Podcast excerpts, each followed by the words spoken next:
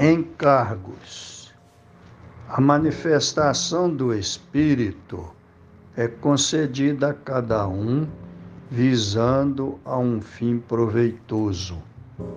Palavras do apóstolo Paulo em sua primeira epístola enviada aos Coríntios, capítulo 12, versículo 7.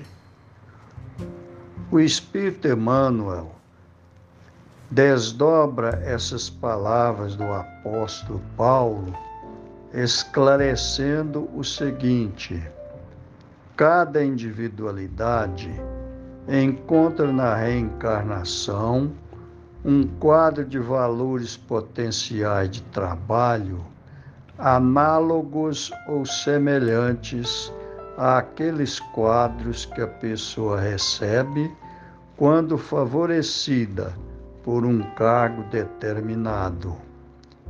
Assim como o obreiro é indicado para integrar a tabela nominativa de certa repartição, com atribuições específicas, também nós, quando nos dirigimos para a esfera física, quando nos reencarnamos, recolhemos semelhante designação somos com que nomeados para servir em determinado setor de atividade e, consequentemente, colocado na equipe de familiares e de companheiros que nos possibilitam a execução da tarefa.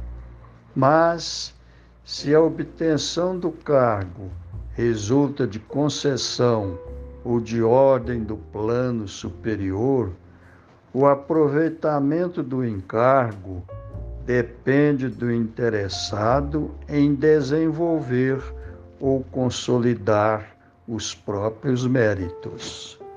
À face disso, precisamos considerar que todos nós possuímos o talento da capacidade para investir na edificação do bem onde estivermos.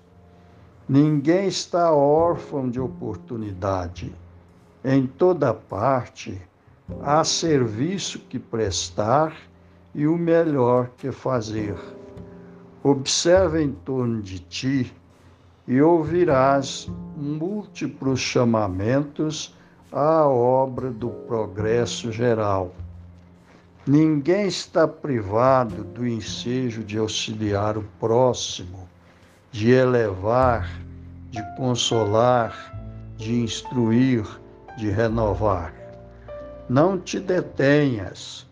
O amparo do Senhor é concedido a cada ser humano visando ao proveito de todos. Considera a indicação que recebeste para servir, segundo as possibilidades que enriquecem o coração e as mãos. O cargo vem à nossa esfera de ação por efeito da providência divina, mas a valorização do encargo parte de nós. Do capítulo 40 encargos do livro Ceifa de Luz, de autoria do Espírito Emmanuel e psicografia de Francisco Cândido Xavier.